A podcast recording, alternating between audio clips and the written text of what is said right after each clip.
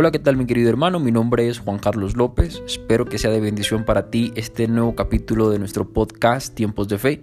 El día de hoy vamos a hablar un poco de la escucha del pueblo de Israel. En mejores palabras de nuestro amadísimo profeta Jeremías. Dios te bendiga y espero que sea de bendición para ti y toda tu familia.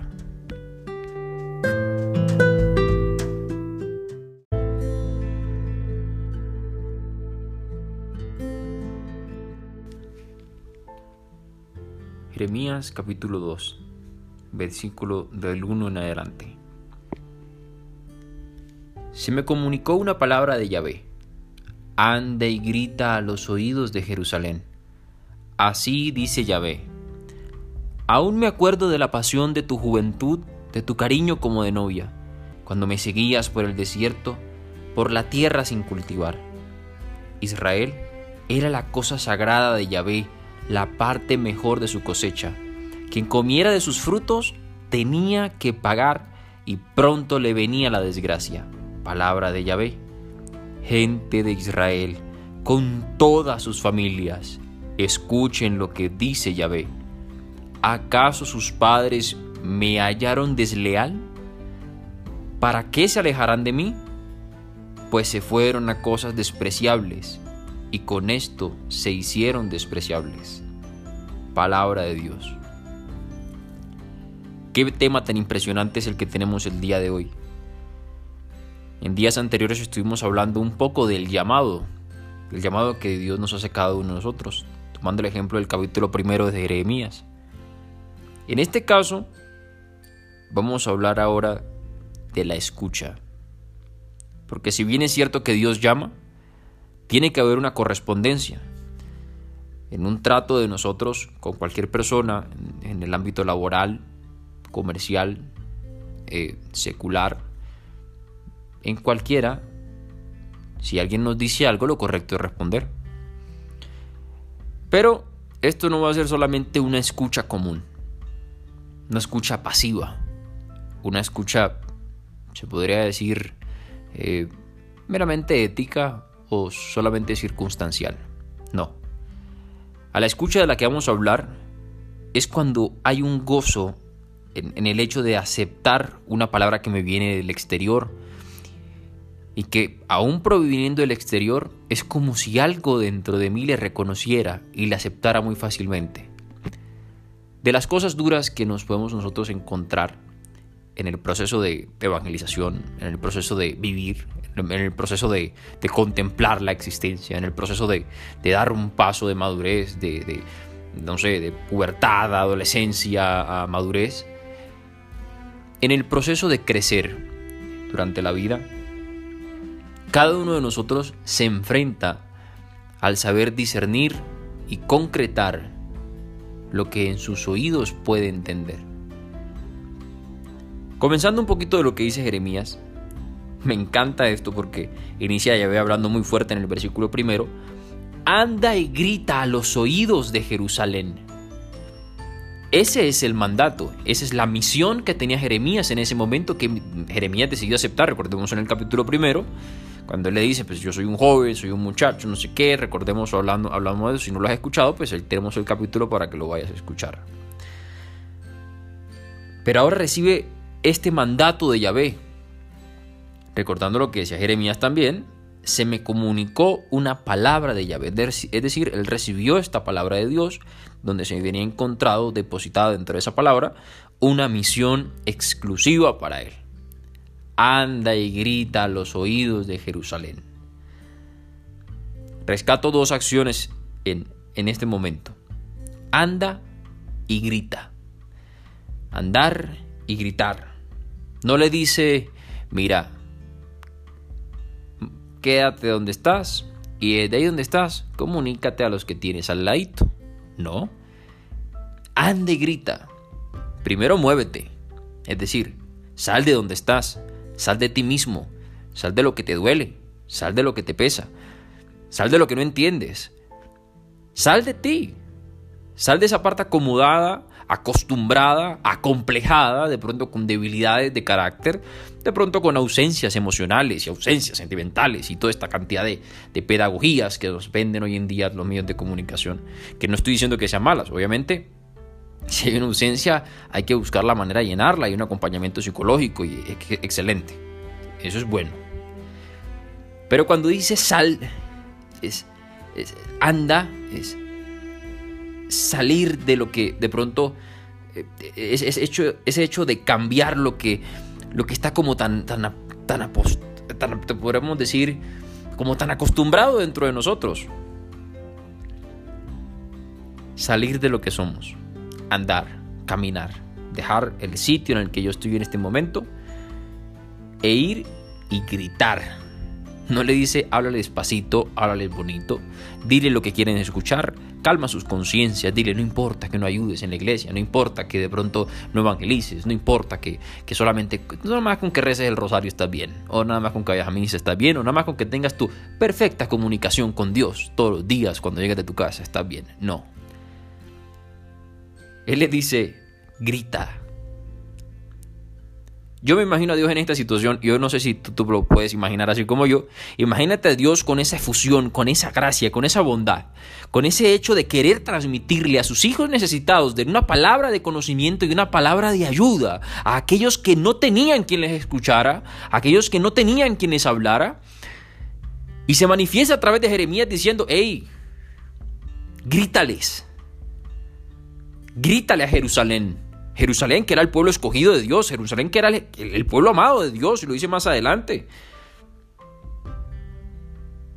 Mis hermanos, ese mensaje del que Dios nos llama el día de hoy, de escuchar, inicia con esto. Primero, sal de donde estás, sal de ti mismo, sal de tus vacíos, ausencias, incertidumbres, descontentos, de esa frustración que a veces posee tu corazón por no ser lo que quieres ser, en esa lucha dicotómica de, lo que soy y con lo que quiero ser.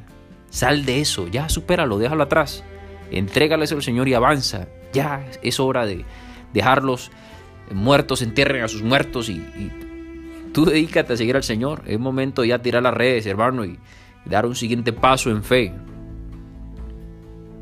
Y ahora grita, habla, manifiéstate. Que el mundo, que el mundo entienda que hay sal y luz en tu corazón. Que el mundo comprenda que de ti solamente, no solamente hay, hay una lucha antropológica, elemental, de la que se nos quiere vender en todos estos hechos de la, de la nueva era y en todos estos hechos de, de, estas filosofías baratas que, que hoy en día se expresan de una manera muy elocuente y, con unos principios eh, guiados por autores como Engels, Marx y demás, que eh, está bien, eh, de alguna manera son hechos históricos, pero han logrado despersonalizar al hombre, quitarle su esencia moral y convertirlo solamente en una concepción ética, irracional. No irracional, sino irracional, aclaro. Entonces, es, momento de, ese hecho controversial de asumir lo que vinimos a hacer. Grítale al mundo, sin temor.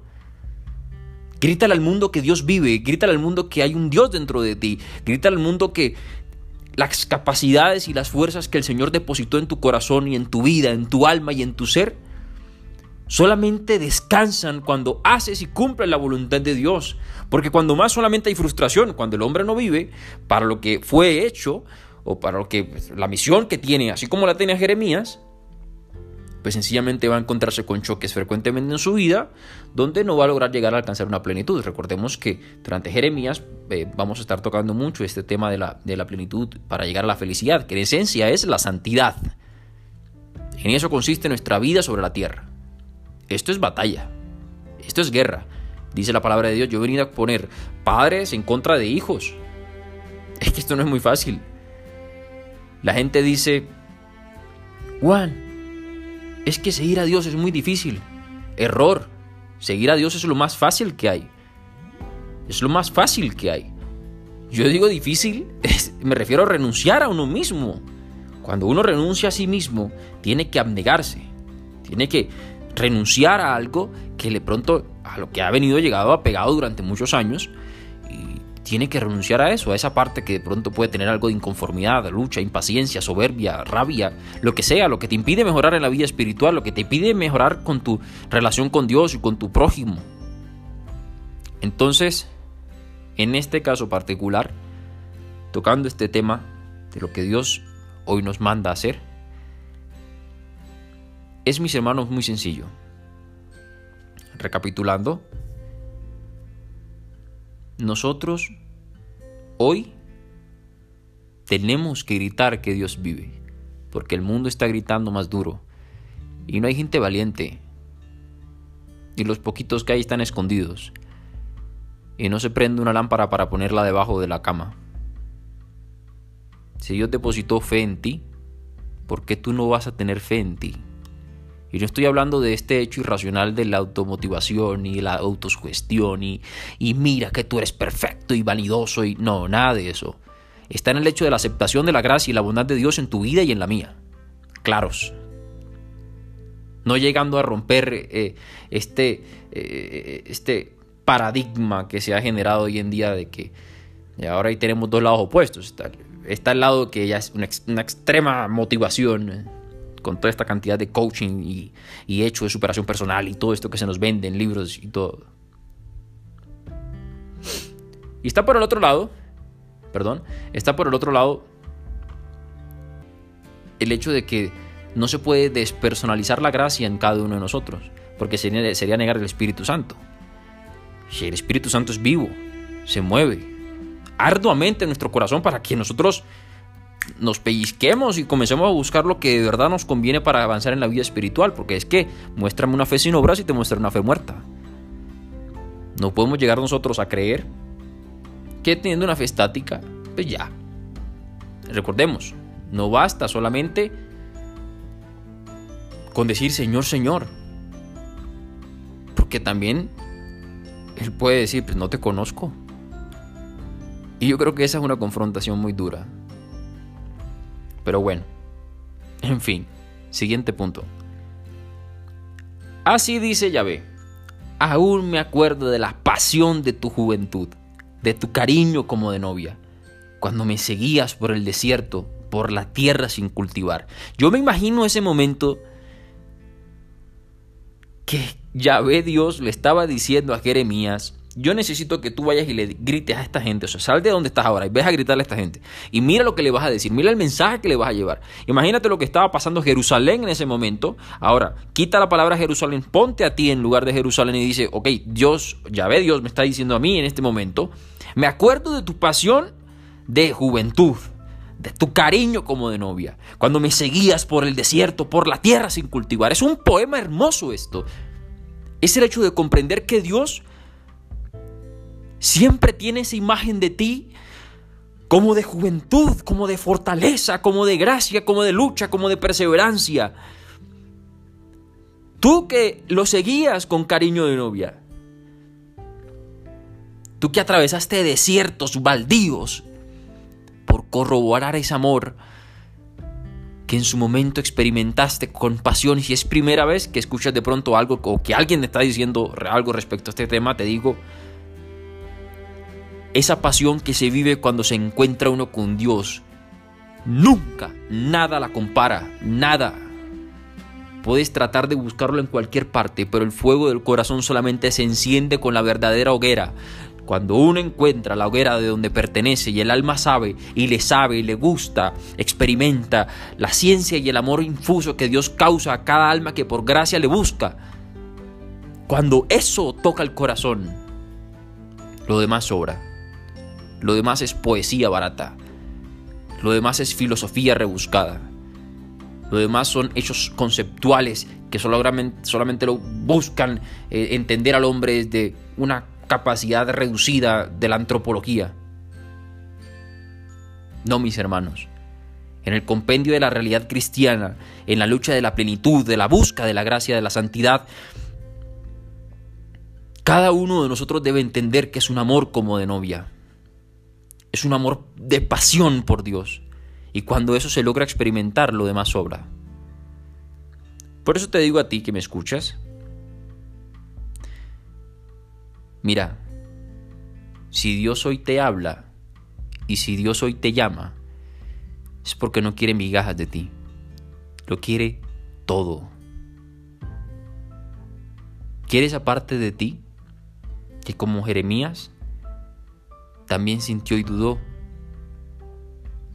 Y también quiere la otra parte de ti que era joven y que le amó con esa pasión, que le amó con cariño, que le siguió en medio del desierto por la tierra sin cultivar. Yo creo que si tocáramos hiciéramos una exégesis de cada coma de, este, de, esta palabra, aquí nos daría la vida entera para meditarlo. Porque son cosas muy discientes, el amor de juventud, de pasión, el cariño como de novia, y luego cuando me seguías por el desierto y luego por la tierra sin cultivar. Yo siento como si estuviera narrando todo esto como una especie de matrimonio, ¿me entiendes? Porque cuando viste la tierra sin cultivar, la cosa se puso difícil, ahí es cuando ya vienen los problemas. Pero bueno, en fin, pero no solamente el matrimonio es la cosa difícil, pero yo siento como si narrara nuestra vida durante la tierra. Como que cada este fuera el paso a paso de lo que tenemos que vivir y experimentar también en nuestra vida espiritual. Pero en fin, yo, creo, ver, casi tocáramos un exégesis de cada parte, sería genial. Y por último, mi querido hermano, tu hermanita que de pronto escuchas esto, Israel era la cosa sagrada de Yahvé, la parte mejor de su cosecha. Quien comiera de sus frutos tenía que pagar y pronto venía la desgracia. Palabra de Yahvé. Me encanta esto porque ahora no solamente es Yahvé diciéndole a Jeremías, mira, ve y diles que yo me acuerdo de cuando ellos eran así conmigo, sino que ahora también le rescata a Israel diciéndole, esto es lo que tú Israel significas para mí. Hoy, para terminar mi querido hermano, Dios te dice a ti, a ti que me escuchas, eres la cosa sagrada de Yahvé, la parte mejor de su cosecha. Quien comiera de tus frutos tenía que pagar y pronto le venía la desgracia. No tengas miedo, mi hermano. Dios está contigo. Y si Dios está contigo, nada puede contra ti. El mensaje de hoy es ese, es la escucha. La escucha.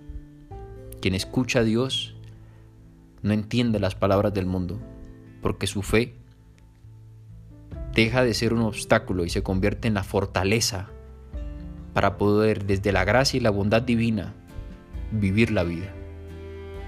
Dios te bendiga, ha sido un placer poder compartir contigo estos minutos. Si ha sido de tu agrado, por favor, suscríbete, déjame un like y un comentario. Si necesitas que, oremos por algo, eh, lo puedes dejar en tus comentarios y voy a estar revisándolos para que juntos hagamos oración. Recuerda que me puedes seguir en Spotify, en, YouTube eh, mis cuentas de Instagram y en Facebook. Que tengas muy buen día. Dios te bendiga.